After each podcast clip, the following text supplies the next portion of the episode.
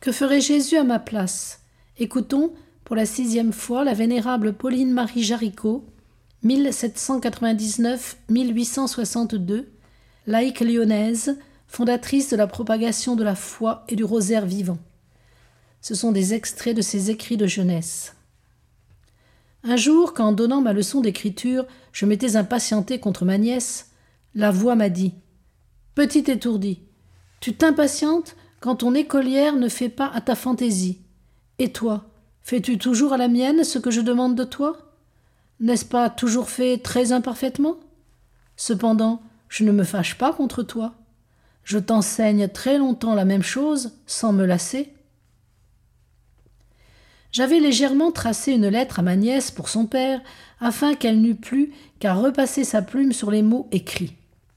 C'est ainsi que j'écris avec toi, me dit Jésus. Je trace ton ouvrage, tu n'as plus qu'à suivre ce que je fais en toi. Et tu crois ensuite avoir beaucoup fait. Voici la tâche que notre Seigneur me donnait tout à fait au commencement que j'entendis la voix. Va visiter les malades, les consoler. Tu n'as pas besoin de penser à ce que tu dois leur dire, je serai dans ta bouche et dans ton cœur, et je te l'inspirerai. Mon Dieu, imprimez votre sainte passion dans mon cœur, afin que je devienne toute vôtre, et que je sois toute formée sur votre divin modèle. Ainsi, faites que, comme vous avez souffert pendant trente-trois ans votre passion dans l'intérieur de votre cœur, avant qu'elle parût au dehors, je souffre aussi et porte dans mon cœur les marques sanglantes de mon amour pour vous.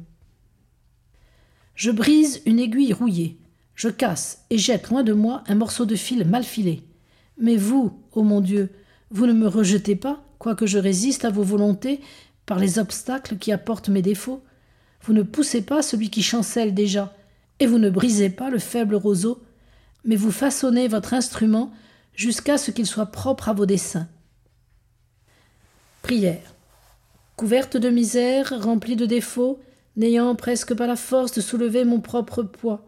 Veuillez, ô mon Jésus, me brûler du feu de votre charité, afin que, comme le feu convertit tout ce qu'il touche, que ce soit des immondices ou des objets précieux, je sois aussi, moi qui ne suis qu'un fumier, toute convertie et changée en vous-même par votre charité.